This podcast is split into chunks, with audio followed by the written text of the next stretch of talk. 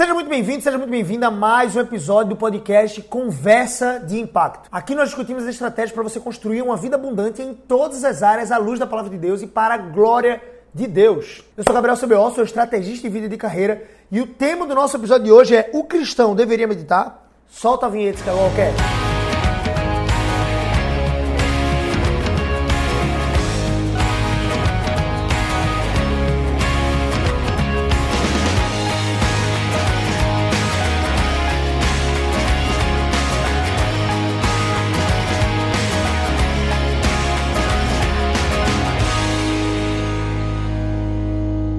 A neurociência, ao longo dos anos, né, e alguns artigos científicos têm sido publicados nos últimos anos, tem trazido muita base para os benefícios da meditação, os benefícios desse exercício mental e cheio de pensamentos no corpo físico, né, trazendo benefícios para tanto o corpo físico quanto para a mentalidade das pessoas. Deixa eu listar aqui para você entender um pouco dos benefícios da meditação. Diminui o estresse, meditação ajuda em atividades multitarefa em ambientes estressantes, melhora a função imunológica, reduz a probabilidade de sintomas relacionados à depressão em adolescentes e também adultos, ajuda na qualidade do sono, melhora a cognição, meditação ajuda na memória de trabalho enquanto reduz pensamentos vagos. E são muitos outros benefícios. E veja que coisa interessante, né? Nós cristãos, nós aprendemos que meditar é coisa de oriental, né? Coisa de budista ou algo do tipo. São os monges budistas que meditam lá, passam horas em silêncio, posicionando a mente deles num espaço vazio, no nada, e fazendo exercícios de respiração. Inclusive, um desses exercícios de respiração ativa o que muitas pessoas hoje em dia têm chamado de mindfulness, né? Que é nada mais, nada menos do que atenção plena, né? Concentração plena. A gente vai destrinchar um pouquinho mais sobre o que é mindfulness e, e como você pode é, traduzir esses aspectos da atenção plena para trazer benefícios para sua carreira profissional e para muitas outras coisas. Mas o fato é, velho, será que eu, enquanto cristão, devo meditar? Velho, eu tô abismado. Gabriel, dei uma pesquisada aqui e tem muitos benefícios. Parece que faz muito sentido, velho, meditar. Só que aí, nunca li na Bíblia em nenhum momento pra gente meditar e que era pra gente ficar lá um a um, enfim, com o dedinho assim, segurando, né, o indicador com o dedão, fazendo um círculo, deixando os outros três dedos estendidos, você sabe a posição, em cima do nosso joelho, em cima de um monte. Você sobe para uma montanha, para um monte, vai lá meditar. Eu nunca vi isso na Bíblia, mano. Meu irmão, se não é bíblico, eu não tenho que fazer. Não, não, na moral, na moral. Eu prefiro, Gabriel, prefiro não, não me arriscar, velho. Prefiro. Vamos falar aqui. Você e eu, nós somos bons cristãos, né? Imagina que nós precisamos entender um pouco mais sobre o que, é que a Bíblia diz. Será que a Bíblia fala sobre meditação? Vamos pensar nisso juntos hoje? Você pode pensar uma coisa importante, velho. A meditação ela traz benefícios, só que eu e você nós só podemos meditar de acordo com a visão de mundo que nós temos. Eu quero que você pegue essa chave importante para nossa para o nosso episódio do, do, do podcast Conversa Impacto de hoje. Você e eu, nós só vamos meditar e concentrar os nossos pensamentos naquilo que é, compreende a nossa visão de mundo. Então, velho, não tem para onde ir. Você pensará de acordo com a sua visão de mundo. Existem pessoas né, no, no ambiente mais oriental, hindus, budistas, que trazem essa cultura né, da, da meditação e realmente desperta muitos benefícios. E aí você conhece algumas pessoas da China, talvez, você já deve ter visto em algum filme os hindus, você já deve ter visto algum filme japonês, alguma coisa do tipo, meditando. Mas a questão é, a maioria das pessoas que meditam não possuem um guia perfeito. Se você pudesse ler né, e for, isso aqui fosse um texto e não é um áudio, eu colocaria esse guia perfeito em letras maiúsculas, né? Em caixa alta para chamar sua atenção. A maioria das pessoas não possuem um guia perfeito, não sabem que Deus determinou uma maneira adequada para o cristão meditar. Olha que coisa interessante. Então, Gabriel, calma aí. O cristão então deve meditar? Sim, ele deve meditar. E os princípios dessa meditação foram prescritos há muito tempo atrás na Bíblia. nesse guia perfeito. Nós sabemos que a Bíblia é a nossa única regra de fé e prática. Nós sabemos que a Bíblia foi de toda inspirada pelo Espírito Santo, por Deus, para escrever exatamente aquilo que eu e você precisávamos para crer em Cristo Jesus como nosso Senhor e Salvador e para que pudéssemos viver, construir uma vida abundante em todas as áreas aqui na terra. Então, Ele, o nosso Criador, o autor e consumador da vida, Ele determinou para nós um manual. E aquilo que a Bíblia diz é aquilo que eu e você devemos vivenciar. Nós precisamos fundamentar nossa vida, nossas vidas naquilo que a Bíblia diz. E o fato é, a Bíblia diz para que eu e você, ou ela afirma que eu e você devemos meditar. Ela não se estende tanto nos benefícios dessa meditação. Você precisaria de alguns textos correlatos. Mas o fato é, eu e você devemos meditar. O cristão tem esse guia perfeito, como eu disse, o manual. O manual daquele que construiu. Imagina o seguinte: você e eu nós construímos um computador, nós montamos esse computador, chamamos alguns especialistas para isso. E nós deixamos, escrevemos no manual cada uma das funções, das peças, aonde deveria ser colocado cada peça, se uma peça queimasse, onde deveria e como seria a manutenção dessa peça. Eu e você, nós entendemos esse computador porque nós criamos esse computador. Ou nós criamos um programa, um aplicativo. Então, quem conhece mais sobre as funcionalidades, os mecanismos daquele aplicativo, imagina o Excel aí que foi criado pela Microsoft ou algo do tipo. Quem conhece mais sobre esse programa do que o criador? Deus criou a vida. Deus criou e trouxe a existência a mim e a você, nos tornando a sua imagem e semelhança. Ninguém domina ou conhece mais, não apenas os mecanismos, mas a forma como eu e você deveríamos viver, para vivermos uma vida feliz e plena na presença de Deus. Em obediência a Ele, ninguém conhece mais sobre esses caminhos, sobre o caminho da obediência do que o próprio autor da vida, sobre o próprio Deus, do que o próprio Deus. Então, o cristão tem esse guia perfeito, né? A Bíblia é esse manual. E esse exercício mental de meditar, né, geram benefícios para toda a vida. Existe há milênios e é praticado por cristãos há milênios. E as pessoas que creem no Deus Criador, no Deus vivo e verdadeiro, faziam isso como prática diária nas suas vidas. Veja que coisa interessante. Mas, bicho, eu nunca ouvi falar sobre isso. Nunca o meu pastor, Gabriel, falou sobre isso. Pois é, vamos lá, vamos imergir um pouco mais. Né? Nós temos a tendência de apartar qualquer prática que tenha sombra de, de sincretismo ou de leviandade ou de é, prática pagã. Né? E existe um zelo nisso né? Aquilo que eu, eu ouço do paganismo, eu fico meio receoso, pô, não parece bíblico, não parece bom. Mas o fato é que, às vezes, nós, por esse impulso zeloso, vamos estar rejeitando aquilo que ia trazer benefícios para nossas vidas e aquilo que o próprio Deus determinou e designou na sua palavra. Então, como é que eu me livro né, de cair em arapucas pagãs, de fato, de cair em armadilhas de sincretismo religioso, de várias religiões, e ficar pegando, fazer um Frankenstein, a minha própria religião. Como é que eu me livro disso? Ou seja, tenho zelo para não praticar coisas que não agradam a Deus, mas ao mesmo tempo eu não torno aquilo que Deus estabeleceu como algo pagão. Né? A meditação não é pagã. A meditação não surgiu na, na, na religião budista ou nos monges é, estoicos da, da China antiga. Não, não, não. A meditação surgiu na Bíblia, a meditação surgiu com Deus. As chances são que Adão e Eva meditavam. Veja que coisa interessante. A Bíblia diz isso para nós. Então, eu e você, nós temos que ter o cuidado, nós só vamos ter esse cuidado de não isolar, né? apartar de nós uma prática bíblica com sombra ou com, entre aspas, é, tom de paganismo. Nós só vamos conseguir fazer isso se nós tivermos o conhecimento da Bíblia, o conhecimento do manual. Por isso que eu e você devemos nos debruçar né, todos os dias para conhecer mais sobre esse manual, sobre o que a Bíblia diz.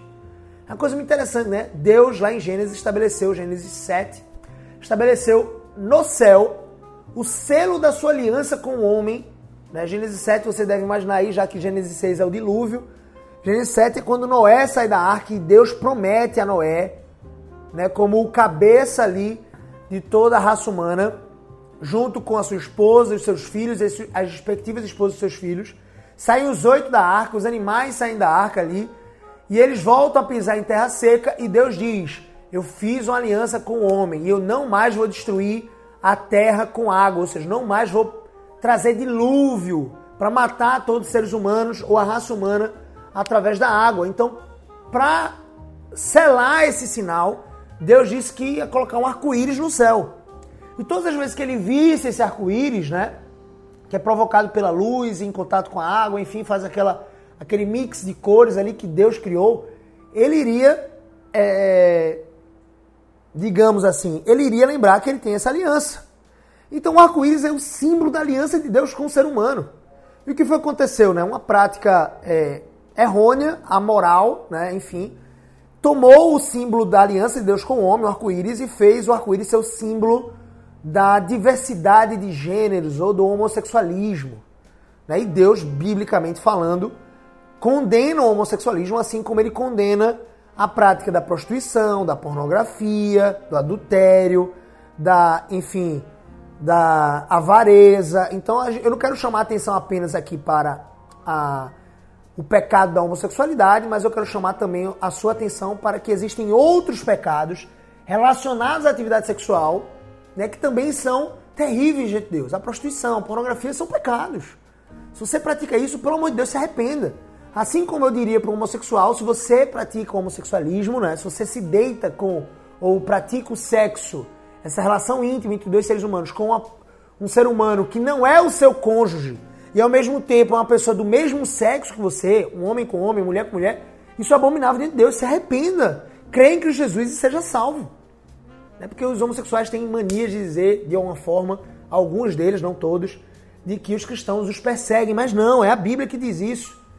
Assim como nós precisamos estar atentos e sermos é, é, rígidos com o nosso próprio pecado, digamos que você não seja homossexual, e você tem que ser rígido com o seu pecado e a sua tendência de pornografia, ou de é, sexualidade híbrida, ou de prostituição, algo do tipo. Assim também o homossexual, o homossexual aquele, aquela pessoa que praticou homossexualidade por um tempo, ela precisa ser rígida com ela mesma em relação ao seu pecado e dizer assim: meu Deus, Deus não se agrada dessa vida que eu estou vivendo. Eu preciso me arrepender. Então, apesar de que existem algumas pessoas que digam assim, Gabriel, mas se você vestir um arco-íris, uma camisa do arco-íris, tirar uma foto no seu Instagram, você como cristão, as pessoas vão se escandalizar. É melhor não fazer isso. Mentira, velho. O símbolo da aliança de Deus com o homem é o arco-íris. Lá com Noé, uma das alianças né, que Deus estabeleceu com o ser humano. É o arco-íris. Então, eu não posso, é, é, ou não devo deixar de utilizar o arco-íris porque ele hoje se tornou um símbolo da luta pela diversidade de gêneros, os homossexuais, LGBTQ, é mais, sei lá qual, quantas letras tem. Respeito o ser humano, o indivíduo homossexual, mas assim como eu viro para mim mesmo e digo, Gabriel, se arrependa dos seus pecados, se arrependa de ter falado assim com sua esposa, se arrependa de ter pensado nessa forma, se arrependa, Gabriel, daquilo que a Bíblia diz que eu devo me arrepender, assim eu viro para o homossexual de forma respeitosa e digo, só há salvação em Cristo Jesus. E para você ser salvo, você precisa se arrepender dos seus pecados. E um deles, mais evidente, um deles, porque a luta do homossexual não é só contra o homossexualismo. A minha luta não é só contra o pecado da minha carne. A minha luta é contra a avareza, é contra, sei lá, a ira, é contra a, a obstinação pecaminosa, contra a idolatria, contra vários outros pecados. Então eu viraria para o homossexual e diria, diria assim: se arrepende dos seus pecados, e um deles é o fato de você ter um namorado, o fato sendo homem, ou o fato de você ter uma namorada, sendo mulher. Se arrependa disso. Peça perdão e você vai encontrar perdão em Cristo. Verdadeira liberdade. Vai doer, vai ser difícil, vai ser doloroso. Você vai se sentir tentado ainda por um tempo. Talvez a luta seja até o final da sua vida, mas nós precisamos lutar como cristãos todos os dias contra o pecado. O que eu quero dizer, né, exemplo do homossexualismo com o arco-íris, foi uma prática pagã, né, não é pagã necessariamente, mas nós seres humanos temos tendências pecaminosas diversas. Eu tenho uma tendência, você tem outra, o homossexual tem uma evidente, né, que é o homossexualismo. Então nós precisamos nos arrepender e deixar, abandonar esse pecado e nos converter a Deus vivendo uma vida de santificação para a glória dele. E colhermos felicidade plena disso. Porque ele deixou o manual. Então quando ele diz o homossexualismo é errado, ele está dizendo, gente, isso não me agrada e isso vai trazer dor, tristeza, condenação sobre aqueles que praticam. Então ele diz no manual como é que um homem e uma mulher devem viver. Devem procurar uma só companheira, um só companheiro de sexo oposto e se casar na aliança de casamento. E aí sim, desfrutar do sexo e construir uma família e todas as coisas que Deus é, pré-ordenou para que nós vivêssemos, digamos assim. Eu falei sobre o arco-íris ser apropriado pela luta LGBTQ, alguma coisa do tipo, ou os homossexuais, mas o arco-íris foi estabelecido lá em Gênesis 6, há milênios né, atrás, escrito por Moisés, como sendo o selo de, de uma das alianças de Deus com o homem. Então veja que coisa curiosa. Eu não devo deixar de mencionar o arco-íris, eu não devo deixar de usar o arco-íris, porque, agora é óbvio, se eu sei que existe uma contracultura bíblica, né, uma cultura que luta contra a Bíblia, se apropriando de, de sinais ou elementos da criação para combater né, as verdades bíblicas, eu preciso talvez trazer mais ênfase. Se eu vestir uma camisa de arco-íris e postar uma foto no Instagram, provavelmente na legenda ou na própria camisa vai ter lá aliança de Deus com o homem. Para ficar muito claro que não é uma luta, que eu não estou defendendo a luta é, homossexual. Então, a meditação vem nessa mesma linha. Não, meditação é coisa de budismo, meditação é coisa de, de não cristão. Não! Meditação é coisa de cristão. O Guia Perfeito à Bíblia deixa isso claro para nós lá no Salmo 119, o meu salmo preferido de toda a Bíblia. Aqui eu confesso para vocês. E é o maior salmo também da Bíblia, né? Com cento. Deixa eu mostrar para vocês aqui. Com 176 versículos. Veja que coisa interessante. Esse salmo, que não tem a, a, a referência de quem foi o autor, embora eu creia particularmente, isso também não tem valor necessariamente é, grande, mas eu creio né, que a, a forma como foi escrita aponta muito para o rei Davi, como salmista. E ele diz assim: Bem-aventurados os irrepreensíveis no seu caminho, versículo 1, que andam na lei do Senhor. Então você quer ser bem-aventurado, meu filho? Você quer ser abençoado por Deus, pelo Criador na terra? Ande de acordo com a vontade desse Deus. Bem-aventurados os que guardam as suas prescrições. Guardar é praticar as suas prescrições. Onde é que estão as prescrições de Deus? Na Bíblia.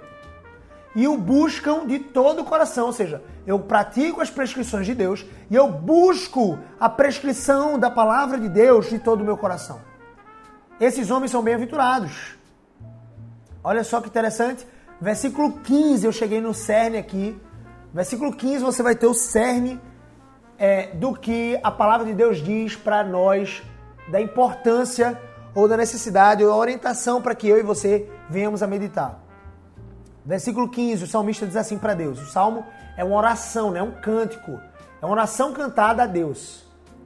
Então, o salmo 119, versículo 15 diz assim: Meditarei nos teus decretos, nos teus preceitos, e às tuas veredas terei respeito. Vamos ler de novo? Se você puder abrir aí sua Bíblia, Salmo 119, para você não confiar apenas na palavra de um homem, mas poder confiar na palavra de Deus. Versículo 15 é assim: Meditarei nos teus preceitos, e às tuas veredas terei respeito. A meditação não necessariamente pressupõe que você vai colocar a sua mente num espaço vazio e que você vai gastar algumas horas ali só fazendo algum barulho a um, a um, a um. Entenda, a meditação para o cristão é um momento que nós estamos em oração diante de Deus, elevando a nossa mente, todos os nossos pensamentos e conversando com o nosso Deus. Isso é meditação. Quando eu leio a palavra de Deus, e eu não apenas leio de forma mecânica, né, automatizada, mas eu leio para entender o que Ele quer para a minha vida, e eu procuro mastigar, ruminar essas palavras, procurando aplicar de forma prática no meu dia a dia e na minha vida, porque a Bíblia é muito atual. E eu faço isso, eu estou meditando.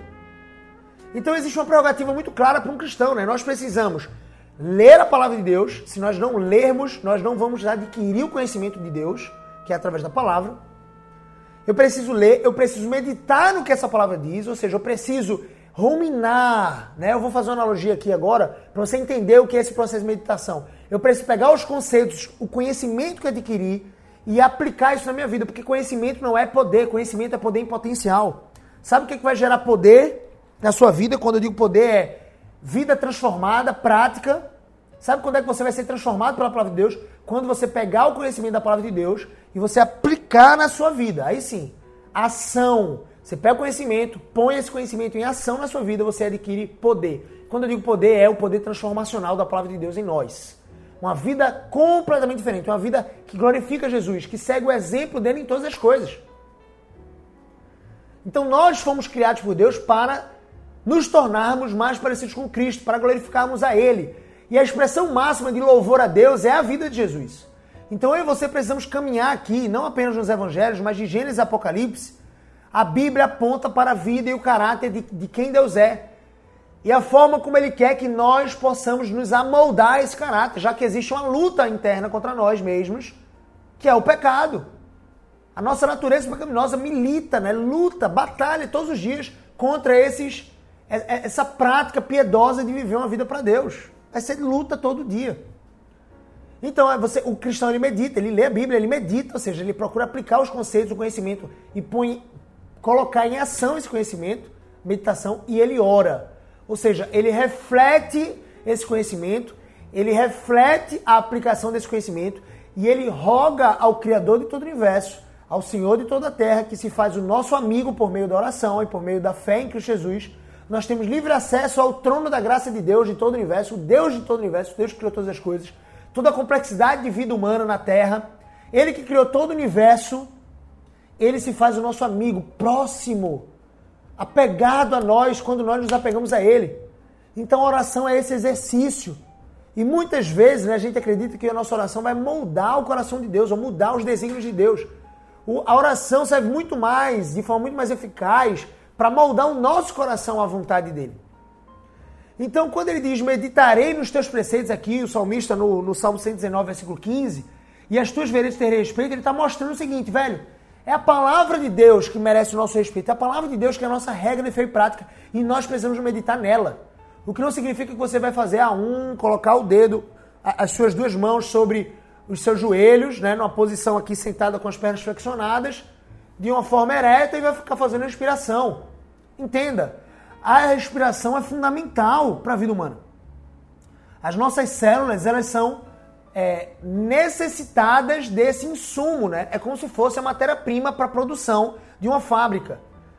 E sem a matéria-prima, a fábrica não produz nada, vai estar só o maquinário lá e não produz nada. E qual é a maior ou a mais importante matéria-prima da vida humana? A mais importante matéria-prima, a qual nós não conseguiríamos sobreviver sem ele, é o oxigênio é o ar que nós respiramos. E existe todo um mecanismo complexo, né, o sistema respiratório, se você for lembrar lá das aulas de biologia, um sistema complexo para provisionar esse nutriente. Né? É, não é nutriente exatamente, porque não é nutricional, mas é esse, essa matéria-prima, esse insumo celular. A célula é um organismo vivo, né? E nós somos compostos por alguns trilhões de células. Só no nosso cérebro são 86 bilhões de neurônios, que são células é, é, é cerebrais.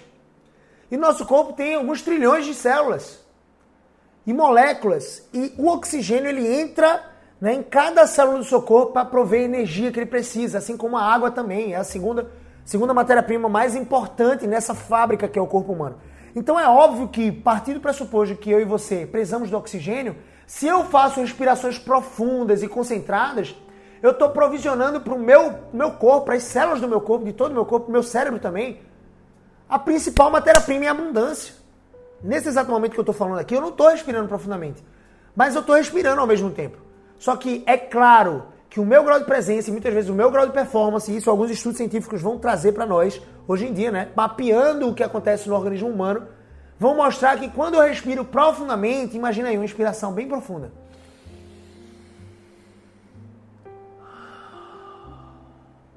E você faz isso por uma quantidade de vezes durante o dia, você está provisionando para suas células a máxima energia.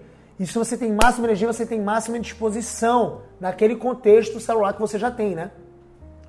A disposição é adquirida muitas vezes através da alimentação, do sono, dos exercícios físicos, mas também nas condições que você já tem, a máxima condição de excelência e disposição que você vai adquirir no corpo humano é, tendo tudo mais constante, vai ser praticando exercícios de respiração.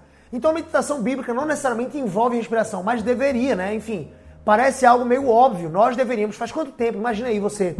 Faz quanto tempo que você não respira profundamente? Alguns dias, algumas horas, algumas semanas, meses talvez. Nós vivemos a nossa vida e muitas vezes não respiramos profundamente, gente.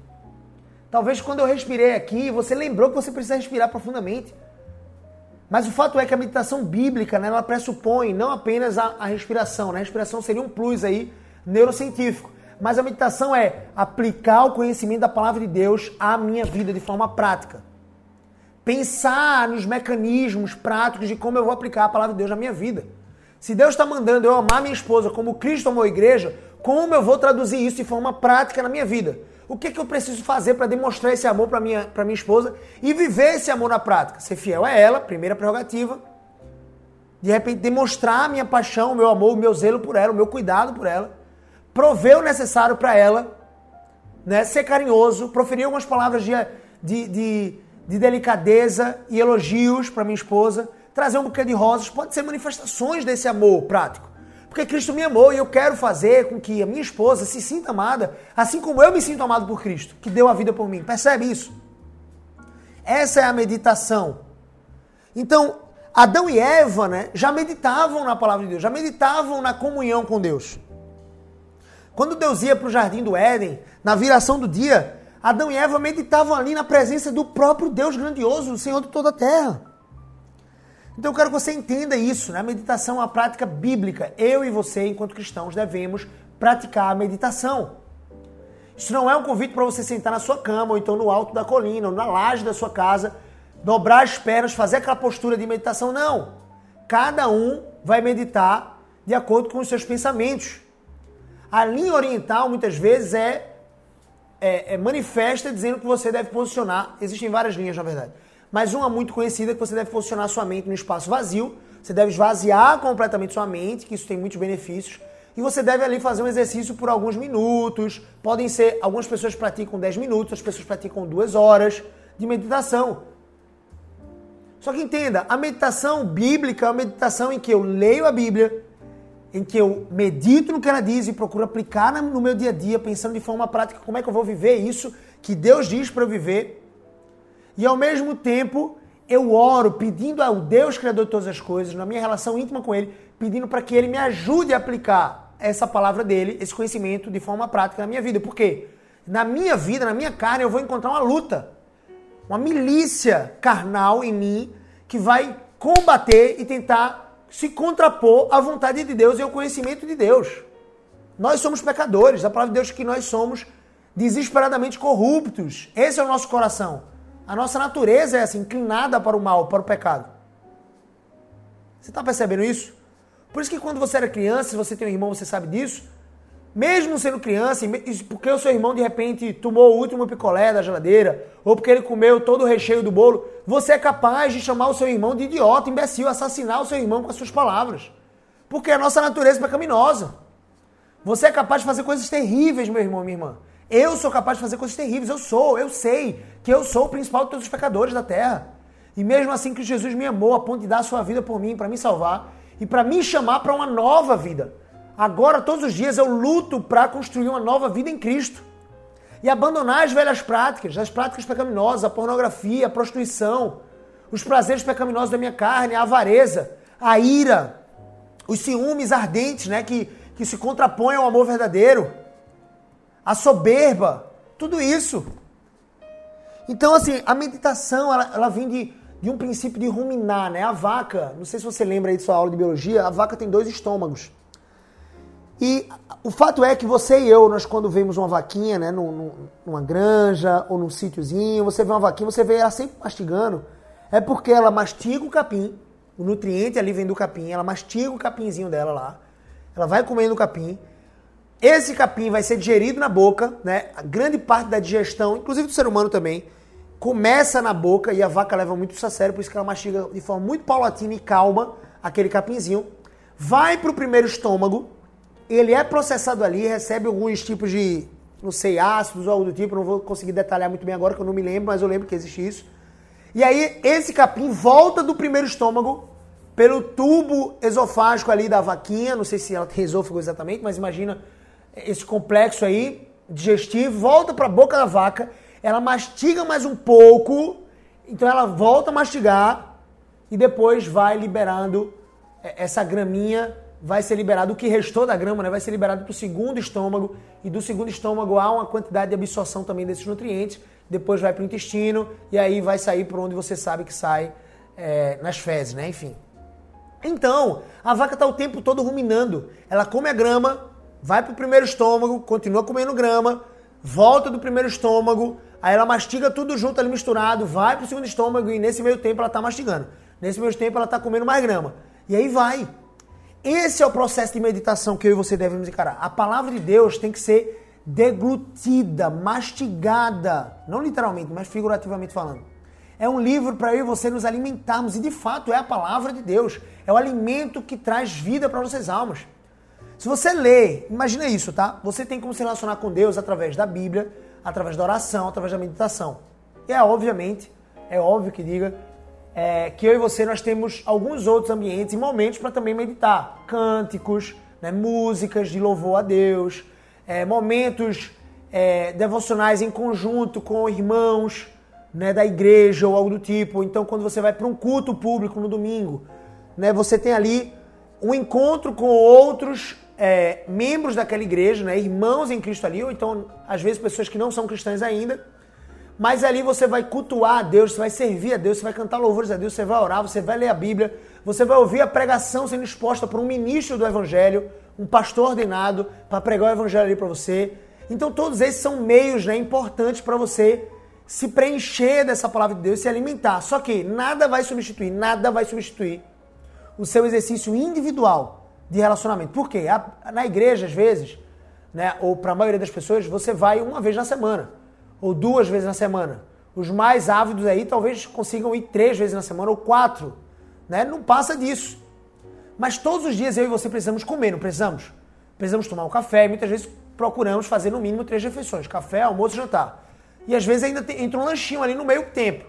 Como é que eu e você nós vamos ficar de pé se nós não comermos?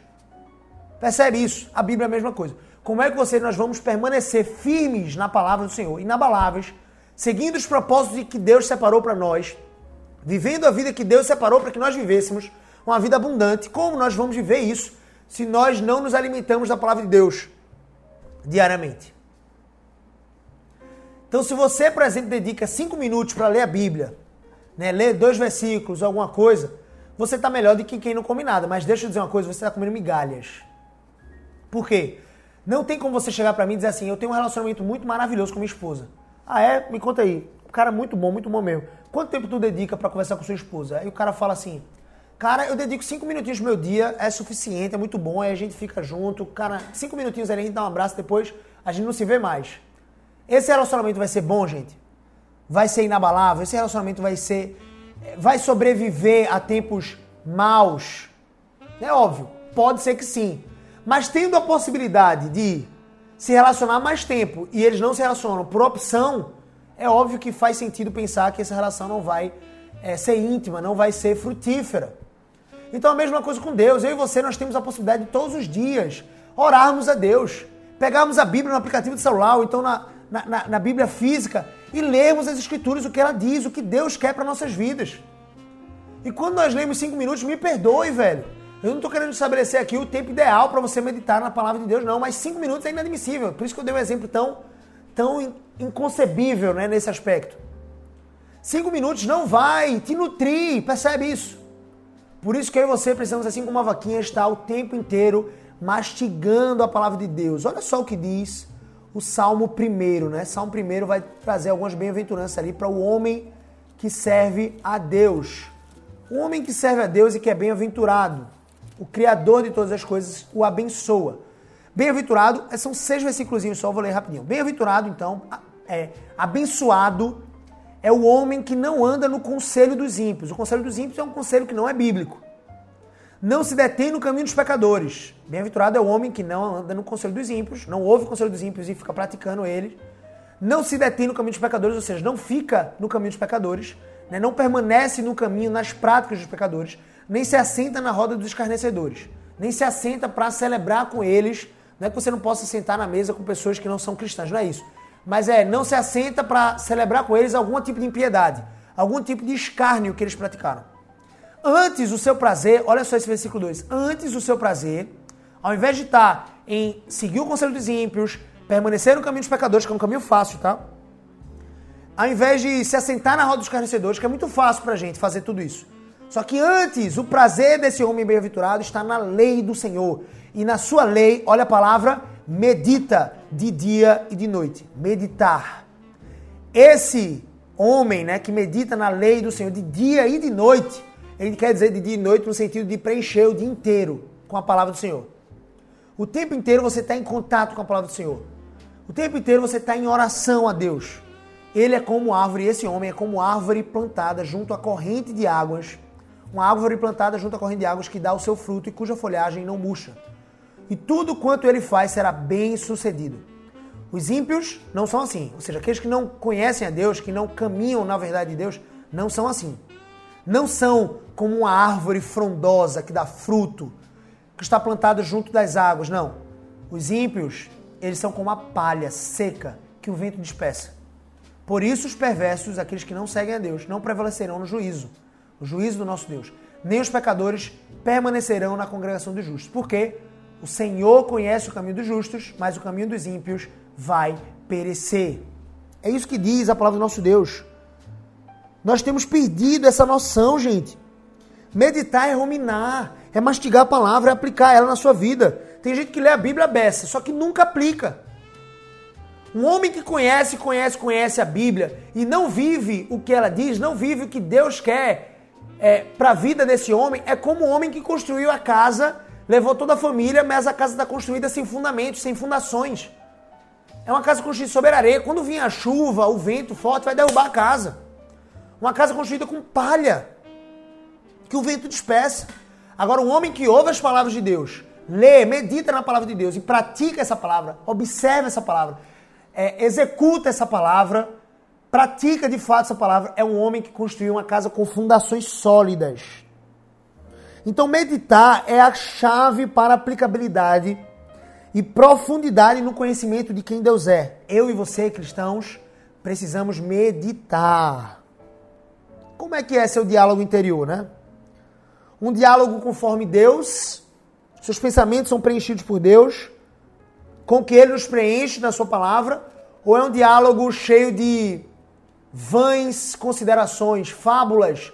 Você acredita em tudo que as pessoas falam a respeito de quem você é, você acredita em tudo que as pessoas falam a respeito de quem Deus é, de que Deus não existe, que Ele morreu, que evolução é ciência, ou algo do tipo. Pelo amor de Deus. Sabe o que, é que você tem que pensar? Você tem que pensar isso aqui, ó.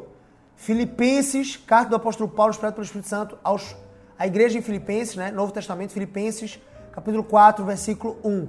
Portanto, meus irmãos amados e muito saudosos, minha alegria e coroa, sim, amados, permanecei deste modo firmes no Senhor. E sabe o que é que é permanecer firme?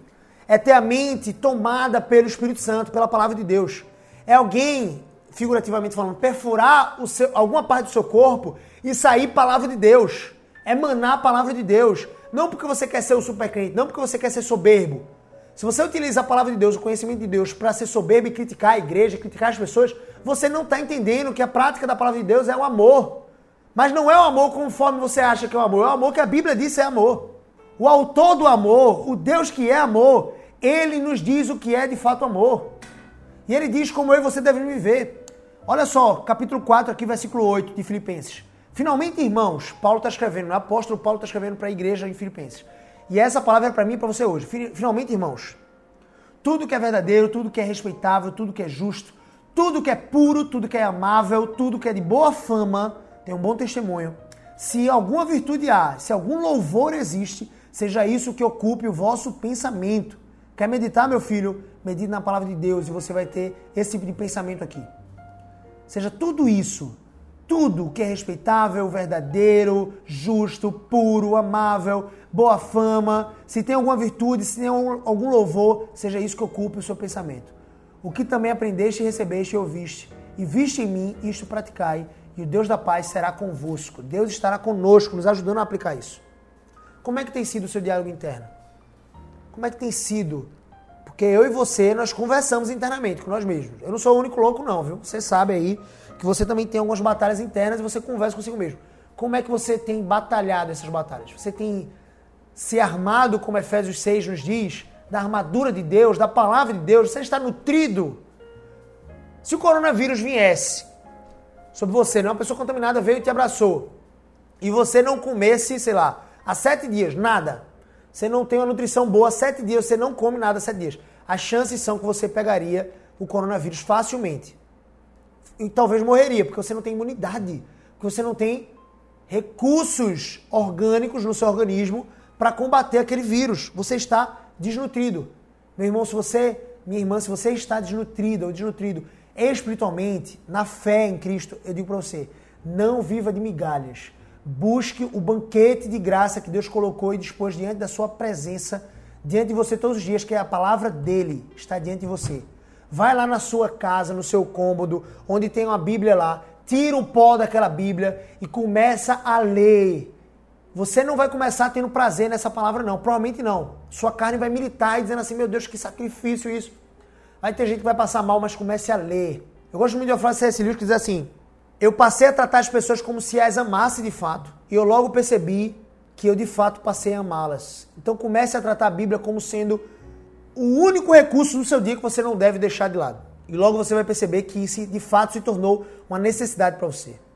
Mindfulness, né? É, não liga pro meu inglês não, gente. Ele é da Arábia Saudita, tá? O meu inglês é muito ruim.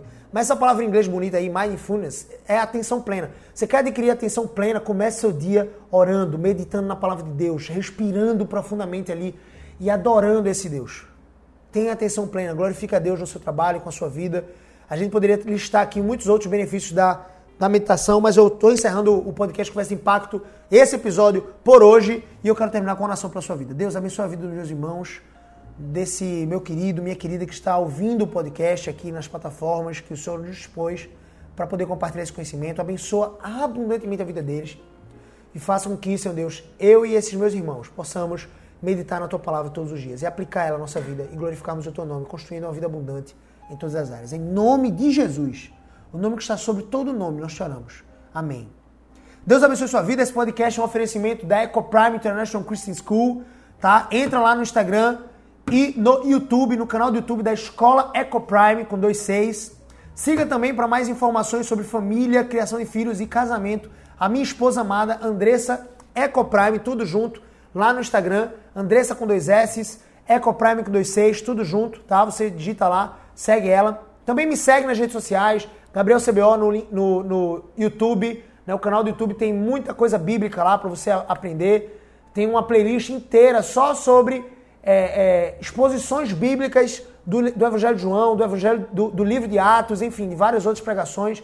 Tem assunto sobre casamento, assunto sobre família, assunto sobre carreira, assunto sobre saúde, assunto sobre produtividade, assunto sobre vídeos lá, né? Vídeos. Sobre seu relacionamento mais íntimo com Deus, sobre suas finanças, tem tudo lá. Então vai lá, canal Gabriel CBO, me segue lá no canal. Também se inscreve é, nesse canal, ativa as notificações. Me segue também na, no Instagram, no Facebook, Gabriel CBO. Entra no meu grupo Telegram para receber mais notícias, as atualizações, os cursos que eu faço, que eu pratico. E também, deixa eu te dizer uma coisa, tá? Importante aqui para você no podcast Conversa Impacto. Deixa nos comentários aí qual foi a sua impressão sobre esse conteúdo e compartilha esse conteúdo com mais pessoas. Fechado? Esse podcast é um oferecimento, como eu disse, da EcoPrime International Christian School, a escola da minha esposa, é, da Impacto Learning e também do Supera Aldeia. Skywalker, mais uma vez, o melhor editor de podcast do Brasil. Muito obrigado, meu irmão, por editar esse podcast, por estar comigo nesse projeto cristão e bíblico para levar a palavra de Deus para a vida dos, sei lá, centenas de pessoas aí espalhadas no Brasil todo e no mundo todo que querem se conectar conosco no podcast. Muito obrigado, louvo a Deus pela sua vida, Skywalker. O nome de Skywalker é Lucas Israel Rodrigues, você pode procurar o Instagram dele também. Se você tiver interesse em gravar um podcast, ele tá lá. Tem até um episódio com ele aqui. Skywalker, Deus te abençoe. Você é o melhor editor que eu poderia ter, o melhor editor do Brasil de podcast. E, velho, Deus te abençoe abundantemente. Valeu, até a próxima, até o próximo episódio. Tamo junto, tchau!